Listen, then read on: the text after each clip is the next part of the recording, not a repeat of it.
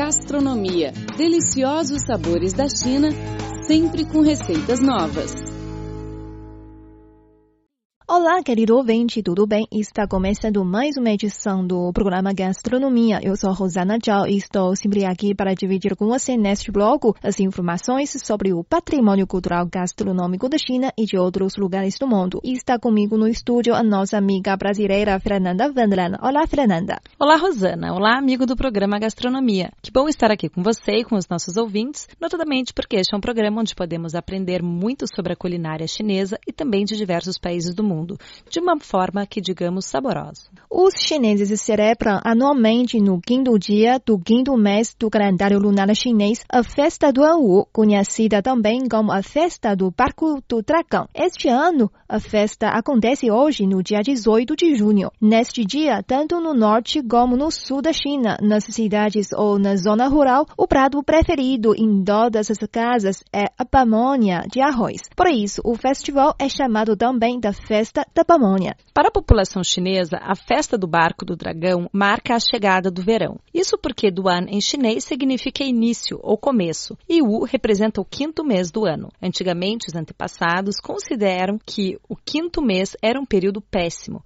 porque desde o quinto mês começava o verão, onde ocorriam frequentemente epidemia, muito calor e inquietações do corpo, e o que causavam efeitos negativos para a saúde. Portanto, inicialmente, a festa do Barco do Dragão era comemorada para se afastar de doenças e espíritos malignos. É por este motivo que, neste dia, os chineses costumam beber ou pintar na testa um pouco de vinho de realgar, levar saquinhos recheados com ervas aromáticas e pendurar na porta de casa os ramos de artemisia e açouro, dois tipos de plantas para manter afastados os bichos e venenos. No que diz respeito ao prato mais preferido na festa, não podemos ignorar a pamonha de arroz. Segundo a lenda chinesa, se relaciona a um grande patriota e poeta conhecido na história da China, Qu Yuan. Disse-se que há dois mil anos, no período dos reinos combatantes da China, a imensa região asiática estava dividida em vários reinos. No norte, o reino Qin e o reino Qi, e no sul, o reino Chu. Sendo um nobre do reino Chu, a vida de Qu Yuan estava intimamente ligada aos destinos de seu país. Ele sugeriu ao rei do Chu para estabelecer uma aliança militar com o reino Qi, lutando junto contra o reino Qin, mas o rei não acreditou nele e Qu Yuan foi condenado ao exílio pelo rei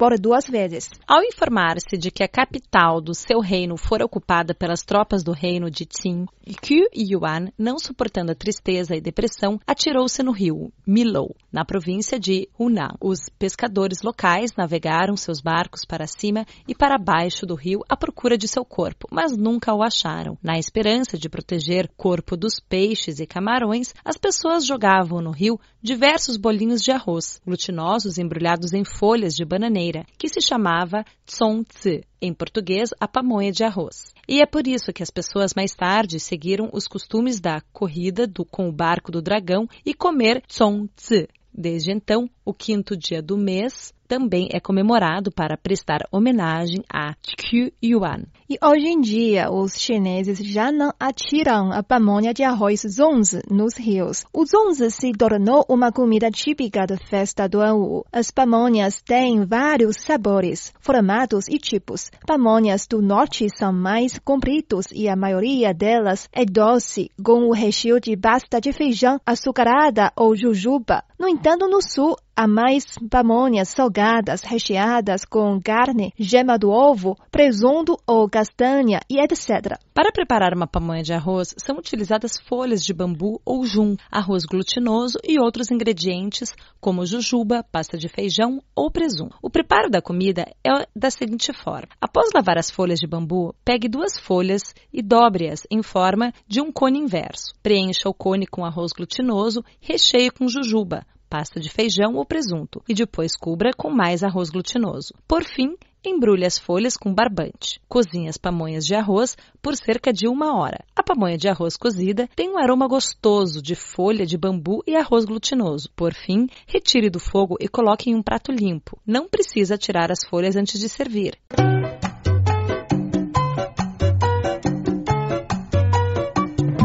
Anteriormente, a festa do Barco do Dragão era comemorada para afastar doenças e espíritos malignos. É por este motivo que, nesse dia, os chineses costumam beber um pouco de vinho de Hyagar, ou licor de Hyagar, conhecido como Xiong Huangjiu em chinês. Trata-se de um tipo de licor condimentado com Hyagar sobre licor destilado e o vinho fermentado, produzido na China. O Realgar é incluído na lista da medicina tradicional chinesa e é usado geralmente para proteção corporal e contra as enfermidades. Os antigos chineses acreditavam que o Realgar era um antídoto para todos os venenos e, portanto, mais eficaz para afaguentar os maus espíritos e matar insetos. Todos deviam beber um pouco de licor de Helgar na festa do Barco do Dragão. E quando o vinho de Helgar e a festa do Barco do Dragão tem uma lenda chinesa muito bonitinha. É uma longa história de amor e mitologia antiga. Conta que viviam na montanha Lemei duas serpentes. Uma era a serpente branca e a outra uma serpente verde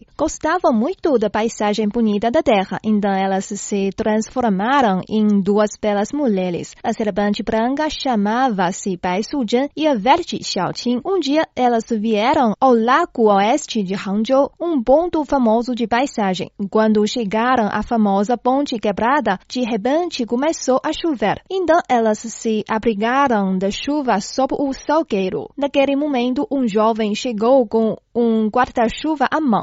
Chamava-se Xu Xian. Vendo que havia duas mulheres sob a árvore, Xu Xian lhes emprestou seu guarda-chuva e chamou o barco para enviá-las a casa. Bai Su-chen apaixonou-se pelo jovem e pediu-lhe que viesse buscar o guarda-chuva no dia seguinte. No outro dia, Xu Xian foi à casa de Bai Su-chen. Bai Su-chen agradeceu por sua ajuda e pela conversa com o jovem. Bai sabia que os pais de Xu Xian tinham morrido e ele vivia com a sua irmã e trabalhava em uma farmácia. Bai Su-chen pediu Xu Xian que se casasse com ela. Xu Xian aceitou. Bai Su-chen ajudou a Xu Xian a abrir uma farmácia própria. Bai Su-chen era hábil na medicina e curou muitos pacientes. Ela agradava a todos e chamava-se de Senhora Bai.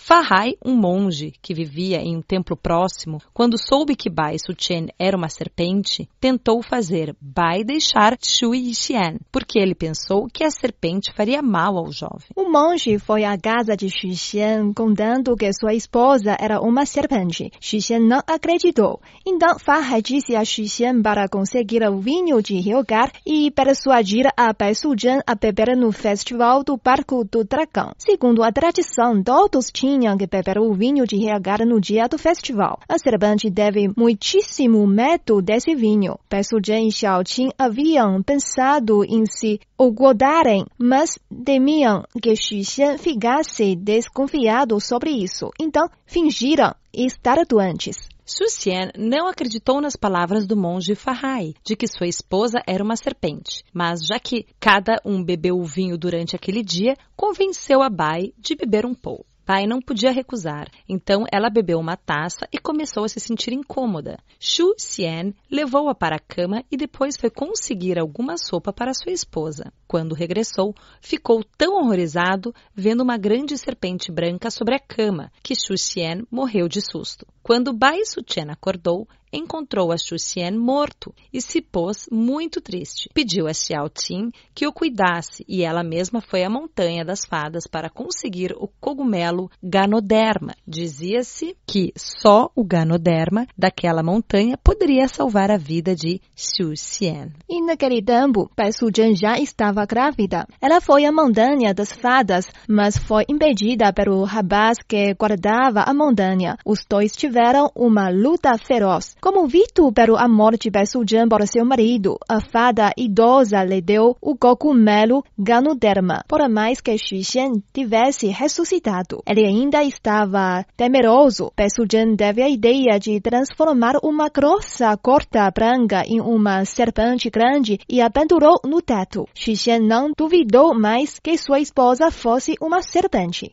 Mas Farhai não cedeu. Tomou a Xuxian e levou ao templo com trapaças e o prendeu lá. Bai Suchen e Xiao Ting foram ao templo para salvar a Xuxian. Elas lutaram com ferocidade com Farhai. No entanto, Bai Suchen foi derrotada. Quando chegou de novo à ponte quebrada, ela recordou a cena em que encontrou pela primeira vez com Xuxian. Ela estava muito triste. Xiao Ting culpou a Xu Xian de acreditar nas palavras de Ferrai e convenceu a Bai Su Chen de separar-se de Xu Xian. Xu Xian, com a ajuda de uma monge jovem, escapou do templo e encontrou a sua esposa na Monte Quebrada. Bai Su Chen lhe disse que ela era uma serpente.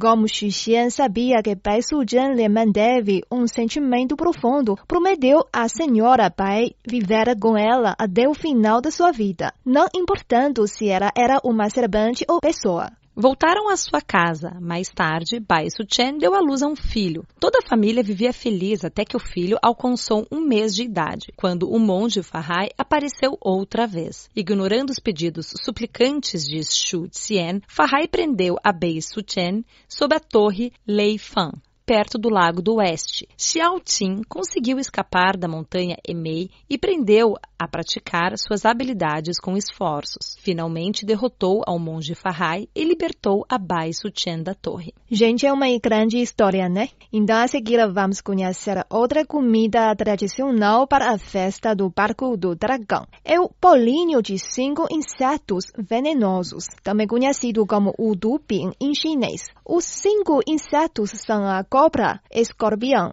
sapo, centopeia e aranha que vivem principalmente no verão. Nesta estação, o clima está quente e os insetos estão em rápida criação. As pessoas devem evitar ser picadas por mosquitos e outros insetos venenosos. Portanto, na festa do Anwu, os chineses gostam de preparar um tipo de bolinho com recheio doce, como as pastas da jujuba, damasco e gergelim preto, que tem imagens dos cinco venenos na comida. Dizem que comer este bolinho as pessoas podem aumentar a resistência corporal e evitar ser mordido por insetos venenosos. Em 2008, o governo chinês confirmou oficialmente a festa do An Yu, do An U, como o feriado nacional. Em setembro do ano seguinte, o festival foi incluído na lista do Patrimônio Cultural Imaterial pelo Mundo pela Unesco. O Zongzi é uma comida chinesa típica da festa do An U, porém, em alguns outros países também existem comidas semelhantes ao Zongzi. Vamos a seguir conhecê-las. O tamal é um prato tradicional da culinária mesoamericana, América Central, feito de uma massa à base de milho, que pode ser cozida a vapor, ou então fervida num invólucro que pode ser feito de folhas de milho, de mandioca, de bananeira, de abacate e até de papel alumínio ou plástico, que é retirado antes de ser consumido. Os tamais podem conter carnes, queijos, frutas, legumes, pimentas ou qualquer outra preparação consoante a gosto, o gosto pretendido, doce ou salgado, e que também pode ser sazonal. Há registro do consumo de tamal pelos maias que eram consumidos em eventos festivos no período pré-clássico. Os tamais têm origem na América Central entre 8000 e 5000 a.C. As civilizações maias astecas utilizavam-nos como uma comida portátil para alimentar os seus exércitos. Nenhum país tem tanta diversidade de tamal como o México. Cada cidade ou região tem as suas variedades e tipos de tamal, pelo que se estima que existam entre 500 e 5 mil variedades em todo o país. Os tamais fazem parte da vida cotidiana e da dieta dos mexicanos e são populares em muitas festas e celebrações. O seu consumo tradicional é nas festas de batizado, casamento, e outros feriados. Em muitos casos, é considerado um prato típico do Natal. Também no México, eles são utilizados como ofertas do Dia dos Mortos e na festa da Purificação da Virgem. As tomades é uma família de pratos de vegetais recheados presentes nas culinárias de diversos países, outrora pertencentes ao Império Otomano, e das regiões incluindo a Turquia, a Grécia, o Egito, a Albânia, a Argélia, Azerbaijão, a Armênia, a Jordânia, a Síria, o Líbano, a Palestina, o Iraque, o Irã, o norte do Sudão e do sul da Ásia. Bom, chegamos ao fim do programa de hoje. Eu sou Rosana Tchau, muito obrigada pela sua companhia. Eu sou Fernanda Fernando, obrigado também pelo carinho e pelo privilégio de sua audiência. Voltamos na próxima semana com mais informações interessantes sobre a cultura gastronômica chinesa e receitas deliciosas. Não percam, tchau, tchau, 再见。